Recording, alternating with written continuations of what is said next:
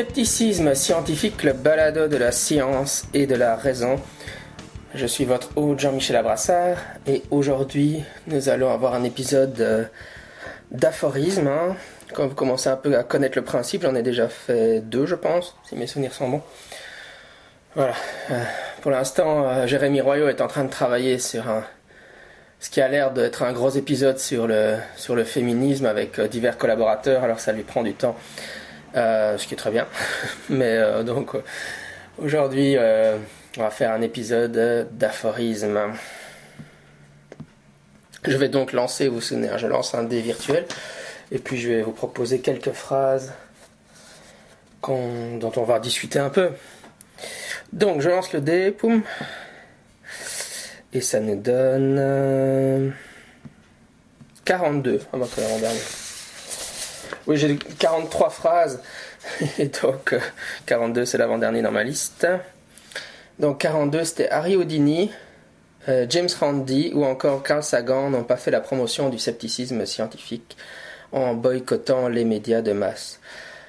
Oui, j'avais écrit ça justement sur la page Facebook par rapport à, certaines réactions euh, liées à mon passage dans, dans C'est mon choix. Simplement, il y a des sceptiques qui considèrent vraiment qu'il euh, ne faut pas aller dans, les médias, en tout cas, euh, sauf des conditions extrêmement favorables finalement. Euh, par exemple, on vous invite dans une émission scientifique sérieuse, je sais pas, vraiment quelque chose de, de bien. Bah, il faut dire non. Bah, donc, ils ont des critères assez, assez, assez contraignants de ce côté-là. Et ils considèrent que les, passages à la télé, finalement, c'est. Euh, ça euh, ternit l'image de la zététique plus que ça ne la valorise. Euh, et d'ailleurs, pour la petite histoire, vous savez que j'essaye d'organiser, enfin, j'organise normalement un hangout sceptique par mois et le, dernier, celui du, samedi dernier, était sur le, même sujet. Il y avait Florent Martin qui était là, donc on a échangé. Je dois avouer que j'ai pas. À l'heure actuelle, euh, on est quel jour là aujourd'hui On est jeudi, on l'a fait samedi. J'ai pas encore mis la vidéo en ligne. Mais elle le sera dans les jours qui viennent euh, pour ceux qui veulent nous écouter euh, discuter du sujet. Même si, enfin, je pense que dans cette vidéo, on entend surtout le point de vue de Florent Martin, mais c'est très bien, je veux dire, parce que moi j'ai un peu exprimé mon point de vue sur le podcast précédemment, donc. la, seule, la seule chose, c'est que Florent et moi, on est plutôt sur la même longueur d'onde sur, sur le sujet. D'ailleurs, d'ailleurs, euh, Florent espérait que Christophe Michel ou bon Richard mon voisin, il est pas sur Google Plus non plus, je pense, donc pas plus qu'il est sur Facebook, donc ça, ne pourrait pas arriver. Mais en tout cas, quelqu'un qui, défend une position contraire, ça aurait été sympa de l'avoir. Mais bon, peu importe, de toute façon, si vous l'écoutez, ce Google Hangout où on discute, on est 4-5 sceptiques à discuter du sujet, ça, change de m'écouter parler euh, par moi-même. Oui, voilà, donc je réfléchissais à cette idée, euh, mais du fait que les. Comment est-ce qu'on fait la promotion du scepticisme Et donc l'idée que les euh, grands sceptiques ou les gens majeurs euh, du mouvement, bah, ils, ont... ils étaient plutôt très présents dans les médias. Hein, euh, Harry Houdini, James Randi ou encore Carl Sagan. C'est des gens qui ont été beaucoup dans les médias. Alors évidemment, quelqu'un, je crois que c'était Buggin qui me faisait remarquer, ben oui, c'est un peu un biais puisque ils ont été très visibles dans les médias, donc donc c'est ceux qu'on considère comme des sceptiques célèbres ou des grands sceptiques. Bon, évidemment, on pourrait imaginer un sceptique qui fasse un extrêmement bon boulot euh, euh, sans qu'il soit médiatisé. Je, pense qu'il y en a évidemment. Euh, enfin, je veux dire, c'est clairement le cas. Hein. c'est clair que, par exemple, pour moi, un sceptique comme Chris French fait un boulot extrêmement scientifique super intéressant sur les phénomènes paranormaux. Euh, mais c'est pas forcément lui. Je dirais pas qu'il est absent des médias. On le voit dans certains documentaires, etc., surtout britanniques. Mais il n'a pas le, le la, présence médiatique de, par exemple, de Richard Wiseman, qui est beaucoup plus présent dans les médias. Euh, enfin voilà, donc c'est pas, c'est vrai qu'il n'y a pas forcément une corrélation entre la qualité ou euh, l'ampleur du travail fourni et euh, la présence dans les médias. Ceci dit, euh, la, question, c'est oui, c'est ça, la promotion de l'idée de la zététique ou de l'idée qu'il faudrait, euh, enfin, de faire connaître le mouvement. Euh, c'est-à-dire plus un travail de vulgarisation par rapport à des gens qui feraient du travail plus pointu en amont. Euh, bah voilà, je pense que c'est vrai que c'est bien d'avoir des, des, gens qui vont dans les médias et euh, Enfin bon, de toute façon, vous savez, c'est ma position. Moi, je pense que c'est pas en évitant les médias que. Par exemple, par exemple pour C'est mon choix, euh, euh, la dernière fois que j'ai vérifié, ils avaient dépassé les. Sur, le, sur la chaîne YouTube uniquement, ils avaient dépassé les, les 110 000 vues, hein, euh, uniquement sur la chaîne YouTube, donc ça compte pas. Bon, Jérémy l'avait uploadé, moi je l'avais uploadé sur YouTube de mon côté. Bon, là, on a fait quelques vues de, ce, de ces deux côtés-là, mais mais bien sûr, ça compte pas tous les gens qui l'ont vu passer à la télé. Hein. Moi, je me suis quand même fait aborder dans la rue par euh, quand j'ai amené mon fils à l'école. Euh, les gens regardent, c'est mon choix. Hein. Donc, je pense que faire connaître le scepticisme ou la zététique dans, le grand public, bah, je veux dire, la télé, ça reste, encore et toujours. Euh, parce que, bon, dans, la, discussion qu'on a eu samedi dernier, il y avait l'idée, ben oui, mais maintenant on a les médias alternatifs comme les blogs, les podcasts. Euh, les forums, donc on peut faire vivre un mouvement sur, euh, sur Internet. Ouais, ok, bien sûr, c'est clair, je suis le premier à le penser, puisque j'ai un podcast comme ça. Mais évidemment, un podcast, ça prêche, euh, ça prêche aux convertis, comme on dit, ça prêche aux gens. Non, forcément, il y, a des gens qui doivent écouter le podcast qui ne sont pas totalement, voire moyennement d'accord avec ce que je raconte. Moi, j'écoute beaucoup de podcasts de gens avec qui je ne suis pas d'accord, mais, mais enfin, massivement, les gens, les gens qui écoutent, ça va être des gens qui se reconnaissent déjà comme des sceptiques ou des zététiciens. Donc, euh, on prêche un peu à la paroisse. Hein, il faut, il un peu. Euh, enfin, les émissions de télé, ça, permet de faire connaître les choses au-delà, au-delà de, de, ce, noyau de gens qui sont déjà familiarisés avec l'idée même de la zététique. Voilà. Je vais à une autre chose parce que je pense qu'on a déjà beaucoup parlé du sujet. Et puis, bon, les gens particulièrement intéressés pourront regarder la vidéo sur ma chaîne YouTube euh, de une heure de, discussion euh, sur le sujet dans le dernier Hangout. On a beaucoup parlé aussi des stratégies à mettre en place, etc. pour avoir des meilleures conditions. Allez, nouveau lancé. Ah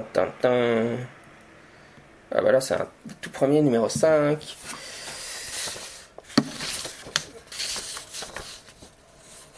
Euh, le numéro 5, c'est l'étude scientifique du paranormal devrait être un sujet comme les autres. je rigole un peu parce que c'est quelqu'un qui m'avait dit récemment euh, si euh, que je parlais tellement du zététique et paranormal, j'étais finalement dans une optique, euh, alors même que je critique entre guillemets beaucoup euh, Henri Brock, euh, je suis dans la même optique que lui puisque pour moi je fais vraiment une adéquation de zététique et paranormal. Non, c'est pas vraiment ce que je fais en fait, hein, mais c'était quelqu'un qui m'a dit ça, c'est pour ça que ça me faisait rire. Moi je fais pas tellement une adéquation de zététique et paranormal, je fais une adéquation de zététique et rien du tout. Hein. La zététique ou le scepticisme scientifique pour moi c'est c'est un peu c'est la meilleure définition que j'en ai, c'est que c'est rien. Je dis toujours, c'est un mix de, enfin c'est un mouvement en fait. Pour moi, c'est un mouvement, un mouvement militant. Voilà, c'est ça. C'est un mouvement militant qui fait la promotion de euh, la vulgarisation, enfin de, la, vulgarisation scientifique, euh, l'épistémologie, la logique, la rhétorique. On couvre un certain nombre de choses, mais c'est rien de. Évidemment, l'épistémologie, la la rhétorique, etc., euh, ça, s'applique à tous les domaines, c'est pas spécifiquement paranormal, c'est juste parce que moi c'est le paranormal qui m'intéresse. D'ailleurs, on me demandait encore pourquoi est-ce qu'on peut pas. On ne peut pas. C'est une question qui revient souvent, souvent, souvent. Pourquoi est-ce qu'on ne pourrait pas appliquer la zététique ou la scepticisme à, à la politique? Mais en fait, bien sûr qu'on peut. As envie de dire, bien évidemment, on peut appliquer techniquement la, pensée, enfin, la logique, l'épistémologie. Euh, on peut, réfléchir à propos de tous les sujets, on peut réfléchir de manière rigoureuse à propos de tous les sujets, enfin c'est une évidence euh, complètement auto-évidente, je sais pas Mais pourquoi, pourquoi, quel est le problème avec les politiques dans le cadre d'un mouvement militant comme le scepticisme ou la zététique? Ben, C'est simplement qu'il n'y a pas de consensus. Euh, si, si, si, euh, si je vais sur, euh, exprimer et je dis oui voilà je suis entre guillemets je représente le mouvement sceptique ou le mouvement zététique et je dis je vais donner un point de vue politique. Oui mais mon point de vue politique il n'est pas le même que plein d'autres sceptiques. Donc on a relativement un consensus sur des choses comme l'homéopathie le créationnisme. Donc là on a des consensus hein. voilà euh, oui donc il n'y a pas de consensus et pourquoi est-ce qu'il n'y a pas de consensus en politique euh, sur la politique en zététique comme ça a été illustré par exemple sur les débats sur le féminisme, ou, comme euh, bon, on voit bien qu'il y a des anarchistes ou des, libertariens, etc. Qui, enfin, il y a différents mouvements dans le politique représentés. Il y a certainement des, mouvements politiques qui sont sous-représentés dans le mouvement sceptique, mais ça ne veut pas dire qu'il y a un fond, qu'il y a un consensus politique. Et pourquoi est-ce qu'il n'y a pas de consensus? Ben Simplement parce qu'il y a des, en politique, il y a des jugements de valeur qui sont. Je veux dire, la, la, la politique, c'est pas juste une histoire de faits empiriques et de raisonnement logique. Il y a un moment, il faut faire un jugement, quoi. Euh, et mettre des choses en priorité par rapport à d'autres. Et donc, forcément, c'est logique qu'il n'y ait pas de consensus. Euh, le contraire serait complètement très étonnant. Quoi. ce qui me sidère toujours, c'est que des sceptiques, on pense que parce qu'ils ont une position politique X ou Y, euh, c'est la seule position rationnelle, quoi. toute autre position, position. Mais non, avec les jugements de valeur qui interviennent, euh, forcément qu'il va y avoir des différences dans les opinions politiques des uns et des autres. Par contre, sur des questions scientifiques, normalement, dans un, monde parfait, hein, dans le meilleur des mondes, l'évaluation de tout le monde de la littérature devrait être parfaitement. Euh, on devrait encoder ça comme des bons ordinateurs et tous avoir la même opinion sur la littérature. Donc, j'en reviens à mon aphorisme. L'étude scientifique du paranormal devrait être un sujet comme, comme un autre. Ben oui, c'est comme toujours, c'est ça, c'est le truc qui m'énerve, moi, c'est qu'il y a absolument une sorte de biais contre l'étude scientifique du paranormal dans les milieux académiques. Hein. Euh, on peut. ça se manifeste beaucoup dans la communauté sceptique. Il y a beaucoup de choses que j'entends de ce côté-là. Ça sert plus à rien d'étudier ces sujets parce qu'on sait que ça n'existe pas. Ou... Donc, au lieu d'encourager l'étude de ces sujets scientifiquement, on décourage activement l'étude de ces sujets. Euh, faites attention quand vous écoutez vos petits camarades sceptiques dès qu'ils émettent des phrases qui veulent dire qu'au lieu d'encourager la recherche sur le paranormal, il faut activement la décourager. Et vous serez surpris d'en entendre beaucoup en fait. Euh, grosso modo, c'est l'idée que la non-existence du paranormal est auto-évidente et donc il n'y a plus rien à dire sur le sujet. Ou que l'étude scientifique du sujet euh, n'a présente aucun intérêt.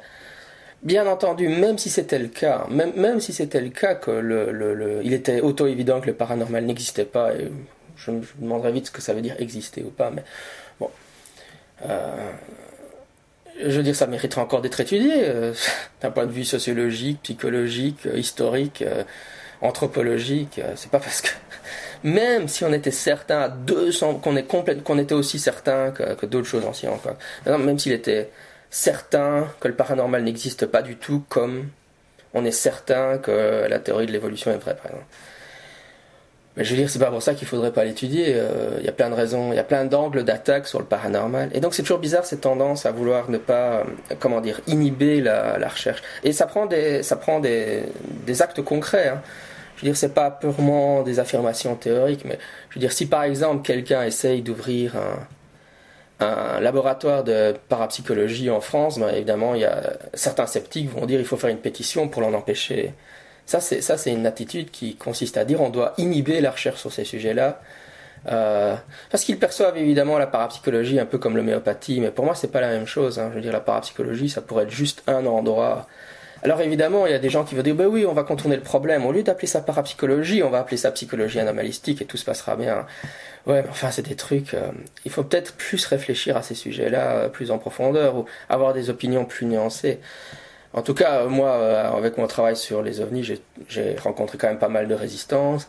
Et je pense que c'est vrai que ah, c'est des fameux trucs. je veux dire, si vous le dites, quel que soit votre bord, hein, que vous soyez un tenant ou un sceptique, si vous voulez dire que vous voulez étudier le paranormal dans, dans un milieu académique, vous allez vous confronter à des tas de résistances euh, académique. Et moi, je trouve toujours ça dommage que les sceptiques valident ça comme étant quelque chose, euh, quelque chose de bien. Ah oui, oui, il faut empêcher les jeunes étudiants universitaires de s'intéresser à ces sujets-là parce que s'intéresser au paranormal, c'est pas bien. Mais non, je veux dire au contraire, moi je dis toujours, il faut encourager l'étude de ces sujets-là. Au contraire, il faut éduquer les gens, il faut qu'on donne un cours de psychologie anomalistique à tous les jeunes étudiants en psycho comme ça. Le problème, c'est le, c'est qu'on refoule ces sujets dans les marges au lieu de les affronter. Euh, frontalement dans les milieux universitaires. Parce qu'on a peur, on a peur de quoi en fait? On a peur que certains de ces étudiants défendent des positions euh, non sceptiques sur ces sujets. Oh là là, c'est vraiment terrible. Hein. on n'aurait pas encouragé plutôt le débat d'idées et, et euh, le fait qu'on voilà la confrontation des idées. Non, non, ce qu'il faut faire, c'est empêcher les étudiants d'étudier ces sujets-là ou de s'intéresser à ces sujets-là. Qu'on crée plutôt des structures qui permettent aux jeunes. Il y aura toujours des jeunes qui voudront étudier le paranormal, c'est normal. Moi, ça m'intéresse. Ça intéresse tout le monde le paranormal. Quoi. Alors cette optique de d'inhiber ces études, ces, sujets, enfin on en avait parlé aussi avec Serge Brett Morel sur l'astrologie. Hein. C'est ok d'étudier l'astrologie historiquement, euh, l'astrologie du XVIe siècle, mais étudier l'astrologie contemporaine, ça non, ça non, c'est pas possible. C'est toujours ce même genre de truc euh, auquel on est tous confrontés. Euh, sceptique ou pas, c'est ça le truc. Et en plus, alors après, euh, il y a des articles de sociologie qui étudient ces sujets-là, mais donc il y a des stratégies. Par exemple, mettons que vous êtes un, vous, vous êtes convaincu que le psy existe, hein, donc la perception extrasensorielle, vous êtes convaincu par les, diverses méta-analyses, etc. Et que vous euh, et que vous voulez étudier ces sujets-là, bah alors vous êtes obligé d'utiliser certaines stratégies. c'est des stratégies que qui ont été énoncés euh, par certains sociologues de, la qui ont étudié la parapsychologie. Mais par exemple, qu'est-ce que vous allez faire? Premièrement, vous allez essayer de vous faire une carrière dans un domaine totalement légitime, et puis à côté de ça, vous allez continuer à vous intéresser au paranormal. Bah, c'est exactement l'approche qu'Henri Brock a adoptée, par exemple. Euh, il, a, fait des publications euh, sur des sujets entre guillemets non c'est pour moi ils sont pas étudier le paranormal n'est pas un sujet illégitime. Et je dis il a fait des, publications scientifiques sur un sujet classique de, physique et à côté de ça il a développé la zététique en dehors de son dans, son dans son pôle vulgarisation sans, de ce côté là quoi. Euh, donc voilà on a un sceptique style Henri Brock et même lui en fait il a adopté cette stratégie de dire moi, j'ai une carrière scientifique normale d'un côté, et puis de l'autre, je fais mon bazar sur le paranormal, mais c'est pas vraiment la même chose. Quoi. Euh, une autre stratégie, ça peut être de faire semblant que vous êtes un sceptique. Oh ouais, mais en fait, moi, je suis convaincu qu'il y a des bonnes raisons de penser que le pi existe, mais euh, je vais, euh, quand je suis dans les milieux universitaires, je vais mettre des bémols partout et je vais faire, je vais me présenter sous un angle. Bon, voilà, ça, ça c'est deux stratégies que les sociologues ont, on, on, que des sociologues que j'ai lu récemment on, avait énoncé, il y en avait d'autres, hein, pour euh, comment faire si vous voulez étudier le paranormal dans un, un milieu universitaire. Quoi. Eh ben tout ça, ça m'énerve. mais non, mais, c'est vrai, quoi. Laissez tomber. Les gens devraient pouvoir étudier ces sujets-là euh, en, en faisant leur carrière principale. Euh, et qu'ils soient sceptiques ou non, on s'en fout, qu'on fasse le débat d'idées de manière saine et sereine. Des gens qui, Enfin, je veux dire, si, si, en France, par exemple, je ne veux pas dire de nom, mais je veux dire, si vous êtes un gars qui fait de, la recherche parapsychologique et que vous essayez de faire carrière, je veux dire, le, le, labo va essayer de vous virer juste sur le base du principe que vous publiez sur ce sujet-là, quoi. Il faut quand même pas déconner. Hein. Enfin, c'est vraiment le genre de pression que vous allez avoir. Peu importe le contenu de l'article que vous publiez. C'est juste le fait que vous publiez dans une revue qui s'appelle, euh, qui a parapsychologie dans le titre, quoi. Euh, ou même que vous publiez dans des revues de psycho, mais que votre sujet c'est la télépathie, par exemple. Quelle que soit la position que vous défendez. Hein. Euh, donc c'est énervant, quoi. Et, encore, et, que les gens aient besoin de faire semblant. Euh, euh moi, c'est toujours un truc, j'ai toujours envie de dire aux jeunes chercheurs ne faites pas semblant, ne faites pas semblant de, la ne cachez pas, ne dissimulez pas votre préposition. Si vous pensez que le psy existe, dites-le. Mais c'est parce que je suis un peu un foutu idéaliste, moi. Hein. Euh, j'ai toujours dit ce que je pensais sur ces sujets-là, mais, mais euh, dans le fond, moi, je peux comprendre, je peux comprendre les gens qui avancent masqués. Hein. C'est quand tu vois les pressions que tu, enfin, que les gens subissent sur ces sujets-là. Euh, Enfin, c'est la fameuse une autre stratégie, ça va dire ouais non mais j'étudie pas réellement le paranormal, moi j'étudie juste la croyance sur le paranormal. Hein. Ouais non mais on sait bien que le paranormal c'est de la foutaise, mais j'étudie juste la croyance au paranormal. Je m'intéresse pas réellement au paranormal. Parce que ça, ça serait pas sérieux. Mais si on étudie la croyance au paranormal, ah oui là c'est tout à fait sérieux parce que c'est comme étudier la croyance en Jésus-Christ quoi. Enfin, c'est toutes des stratégies pour essayer de contourner ces résistances académiques qui sont franchement euh, pelantes quoi. Ok, suivante. Ah bah, j'ai déjà fait 20 minutes, donc ça va être la dernière. Il faut que j'appuie sur le bouton, ça ira mieux. Oui, parce que j'utilise un dé virtuel, hein, c'est pas des dés physiques. Sinon, ça ferait un gros bruit de dé. Hop, numéro 15. Ok, on fonce numéro 15. Ce n'est pas parce que la science ne sait pas encore, entre cas point d'interrogation, parfaitement expliquer les expériences de mort imminente qu'elle prouve la vie la mort, après la mort. Oui, ça c'est un... Bon, je vais, répéter. hein. Ce n'est pas parce que la science ne sait pas encore parfaitement expliquer les expériences de mort imminente qu'elle prouve la vie après la mort. Ça, c'est un argument que, que j'avais. Enfin, c'est- quelque chose que j'avais écrit sur, sur Facebook parce que, effectivement, c'est c'est un mode de raisonnement classique euh, des, euh, des gens qui, qui sont dualistes. hein. c'est de dire si on n'a pas une explication neurologique, neuropsychologique claire de comment euh, les, les EMI, les expériences de mort imminente, euh, se forment, hein, eh bien à ce moment-là, cela, prouve cela prouverait le, dualisme. Évidemment, c'est pas pas du tout vrai. Cet argument-là, pour moi, il ne tient absolument pas la route. hein. Euh, c'est un argument d'ignorance, hein, euh, parce que je ne sais pas expliquer euh, comment les éclairs tombent sur le sol, alors Zeus les lance du ciel. C'est le fameux argument des trous. Sauf que le trou ici il est comblé par le dualisme plutôt que Dieu. Euh, les ufologues fonctionnent souvent de la même façon. hein. On ne sait pas expliquer. euh, euh, ah tiens, récemment le CNES a, révisé ces statistiques là et on a, on a diminué le nombre de cas non expliqués de la base de données du CNES. Donc je crois qu'on était à 11%, je suis plus sûr, la dernière fois, grâce au travail de, de pas mal d'ufosceptiques euh, qui ont un peu nettoyé toute la base de données du CNES. Je sais pas, je pense que à mon avis le travail est toujours en, cours, mais en tout cas actuellement les statistiques révisées du nombre d'observations non explicables du CNES est quand même a, euh, diminué par rapport aux chiffres des, précédents. Donc, euh, parce qu'en fait, plein de, plein de cas qui étaient classés non expliqués euh, dans la base de données ont été en fait expliqués. Ils avaient juste mal été enquêtés, et puis les gens n'avaient pas les bons outils à l'époque, etc. Et donc, bon, voilà, dans le, dans le phénomène OVNI, il y, a toujours, il y aura toujours un pourcentage de non expliqués. Bon, c'est bien d'avoir une base de données avec un chiffre assez, qui s'approche le plus possible du vrai nombre de cas non explicables. Mais le nom, il y a des tas de raisons pour lesquelles un cas peut être non explicable. Bon, dans la batterie du CNES, dans la base de données du CNES, il y a aussi la catégorie non expliquée parce que par manque de données. hein. Enfin, même si, si même si on a beaucoup de données pour un cas, euh, il y a beaucoup de choses qui peuvent faire qu'un cas d'OVNI est non explicable. Euh, et donc le, pro- le problème, c'est que les ufologues, ils disent toujours, ben voilà, on a un pourcentage de cas non explicables, donc cela prouve l'hypothèse extraterrestre. Ben non, je veux dire, c'est nouveau un, euh, argument des trous. hein. Donc God of the Gaps, le dieu des trous, hein, je ne sais pas expliquer, donc Dieu l'a fait. Sauf qu'ici, c'est je ne sais pas expliquer, donc euh, les extraterrestres l'ont fait. Euh, il y a des tas de choses, ça peut être... moi, personnellement, je pense que le- le- les pourcentages non explicables euh, comme ça, c'est surtout lié au fait qu'on a des informations, mais elles sont pas bonnes, par exemple, c'est pas correct, ou on n'a pas l'information pertinente, celle qui permettrait d'expliquer le cas. Mais on pourrait imaginer un phénomène de foudre en boule ne- mal connu ou inconnu, ou des choses comme ça.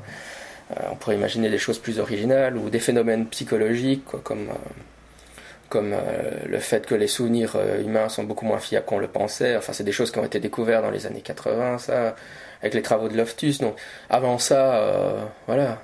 Donc en fait, on, avance des nouvelles on avance, la, recherche avance sur le phénomène ovni. On explique de mieux en mieux le phénomène ovni, c'est ce que je dis toujours. hein. Mais simplement, le, les cas non expliqués, on peut pas euh, donc faire. euh, il ne suit pas que que l'explication c'est l'hypothèse extraterrestre. Donc ça c'est l'argument pour les, les expériences imminentes. Vous allez souvent entendre des choses du genre l'expérience est très vivace. Or, selon ces gens, les, tenants, elle se produit à un moment où l'activité cérébrale est extrêmement diminuée. Bon, là, il y a toujours le problème de la localisation temporelle de l'expérience. hein. Eux, ils disent que c'est à ce moment-là parce que, argument pas très convaincant, insérer un argument pas très convaincant. Euh, en réalité, moi, je pense qu'on ne sait pas à quel moment se forme le souvenir de, en mémoire de l'expérience de mort imminente. Donc, ça pourrait se produire à un autre moment. Mais même, ad- admettons, admettons que l'expérience de mort imminente, qui est un souvenir extrêmement vivace, qui va changer la vie des gens, se produit à un moment où, euh, où l'activité cérébrale est extrêmement diminuée. Euh, c'est vrai que c'est contre-intuitif. On se dit que l'activité cérébrale est extrêmement diminuée, donc elle ne pourrait pas former une expérience extrêmement vivace. Bah oui, bon, bref, on n'en sait rien en fait. Pourquoi euh, ça, ça veut dire que ça serait non expliqué. On ne sait pas comment le cerveau, on ne sait pas comment il serait possible que le cerveau génère une expérience extrêmement vivace à un moment où euh, l'activité cérébrale est extrêmement diminuée. Si c'est bien à ce moment-là que ça se produit. Ben, C'est le même raisonnement, c'est pas parce qu'on ne sait pas l'expliquer à l'heure actuelle d'un point de vue neuropsychologique que, conclusion, cela prouve la vie après la mort. Non, il se pourrait juste qu'en fait il y a un mécanisme qu'on n'ait pas encore compris qui permet de générer des expériences extrêmement vivaces à un moment où l'activité cérébrale semble très diminuée. En gros, voilà, on est de nouveau dans, dans un argument du trou du type donc du. on ne sait pas l'expliquer, donc dualisme, quoi, le dualisme des trous. Euh, voilà, je, pense que ça, ça va être clair pour la plupart des sceptiques. Mais inversement, moi, ce que je lis souvent, c'est des sceptiques que je considérais euh, des sceptiques débutants. Il hein, n'y a, pas, de mal à ça, mais c'est l'argument contraire, en fait. Les, sceptiques débutants ont l'impression, je lis souvent, euh, vont écrire des choses du genre Ah, mais on sait parfaitement expliquer les expériences de mort imminente maintenant. Ça, je pense que c'est faux. Hein. C'est un peu l'extrême inverse, en fait, de penser qu'on sait expliquer les expériences de mort imminente à l'heure actuelle. Non, on ne sait pas. Euh, on a des pistes, on a, des éléments, mais il y a eu très peu de recherches sur ces sujets-là. Et, la, grande majorité des recherches sur les EMI sont faites par des dualistes qui défendent l'hypothèse dualiste. Hein. Donc euh, ça n'aide pas quoi. Euh, c'est un sujet. voilà, il y a très peu de recherches sur les EMI. Pourquoi? Bah, pour le sujet que je vous ai expliqué tout à l'heure, hein, parce qu'on décourage activement les recherches sur le paranormal dans les milieux universitaires, hein, donc euh, forcément, les EMI, c'est un sujet aussi qui, si un jeune neuropsychologue dit je vais étudier les EMI, il va, à mon avis, rencontrer pas mal de, de résistance. Bon, c'est pour ça qu'il faut encourager le laboratoire de Liège en Belgique qui essaie d'aller contre cette tendance, mais voilà. Ils sont plus l'exception, ils sont pas la règle. Hein. Donc il y a peu de recherches sur les, les EMI, donc forcément, euh, voilà. Après, il y a des gens qui vont suggérer, il y a eu quelques recherches quand même, et puis qui vont donner des pistes, et puis, on peut spéculer des pistes. Bon, évidemment, spéculer des pistes, c'est pas prouver des pistes. Hein. Il y a une différence. Hein. On peut toujours spéculer des tas de choses et dire ah ben peut-être que ça s'explique par euh, insérer votre piste favorite. Euh, mais évidemment, spéculer, c'est pas prouver. Hein. Donc, euh, ça veut pas dire que ce qui est spéculé est faux, mais ça, ça veut pas dire non plus que ce qui est spéculé est correct. une spéculation, c'est une spéculation. Je veux dire, je peux aussi dire ouais, je pense que je pense que les ovnis, en fait, c'est c'est euh, les, les cas non expliqués d'OVNI, c'est des, euh, des gaz des marées. Bah, en fait, cette explication-là était complètement fausse, hein, parce qu'on sait aujourd'hui que c'est pas possible que les gaz des marais euh, forment des boules de lumière dans le ciel. Hein. Bah, je veux dire, il y a, a Heineck, hein, qui n'était pas un sceptique d'ailleurs, qui avait spéculé cette explication-là, et il s'était bien mis le doigt dans le.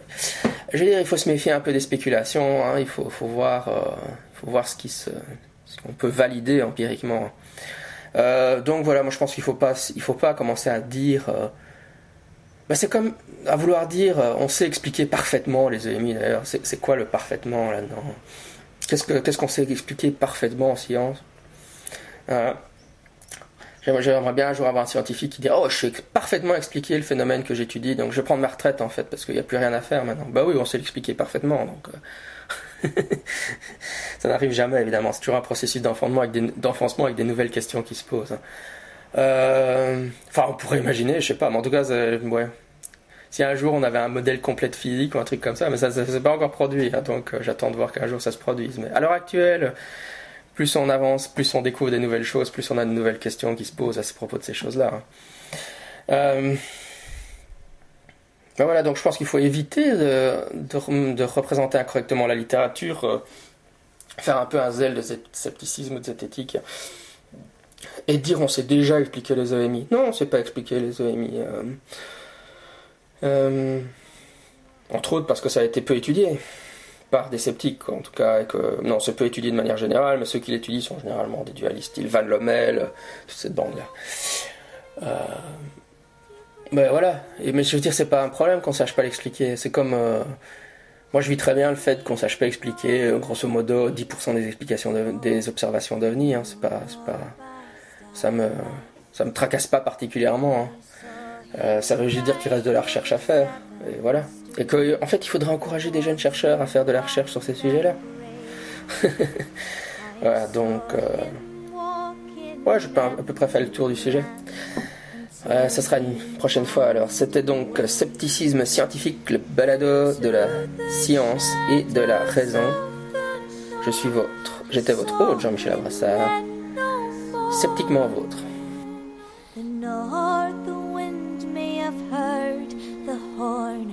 the son of Denethor, who me from the high walls westward I looked afar, but you came not from the empty lands where no men are. From the mouths of the sea, the south wind flies, from the sand hills and the stones. The wailing of the gulls it bears, and at the gate it moans. What news from the south, oh sighing wind, do you bring to me at eve? Where now is and I grieve. Ask not of me where he doth dwell, so many bones there lie. On the white shores, on the dark shores, under the stormy sky. So many have passed down and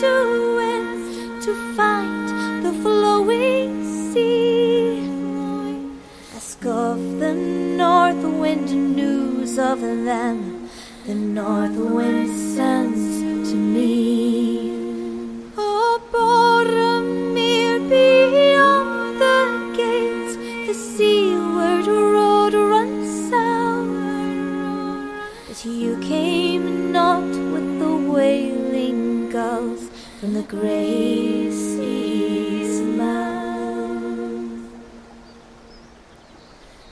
The gates of kings the north wind rides, and past the roaring falls, and clear and cold about the tower, its loud horn calls.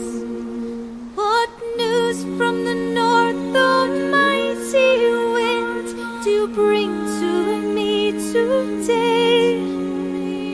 What news of Boromir the bold, for he is long away. Neath Amon I heard his cry, many foes he fought. His cloven shield, his broken sword, they to the water brought.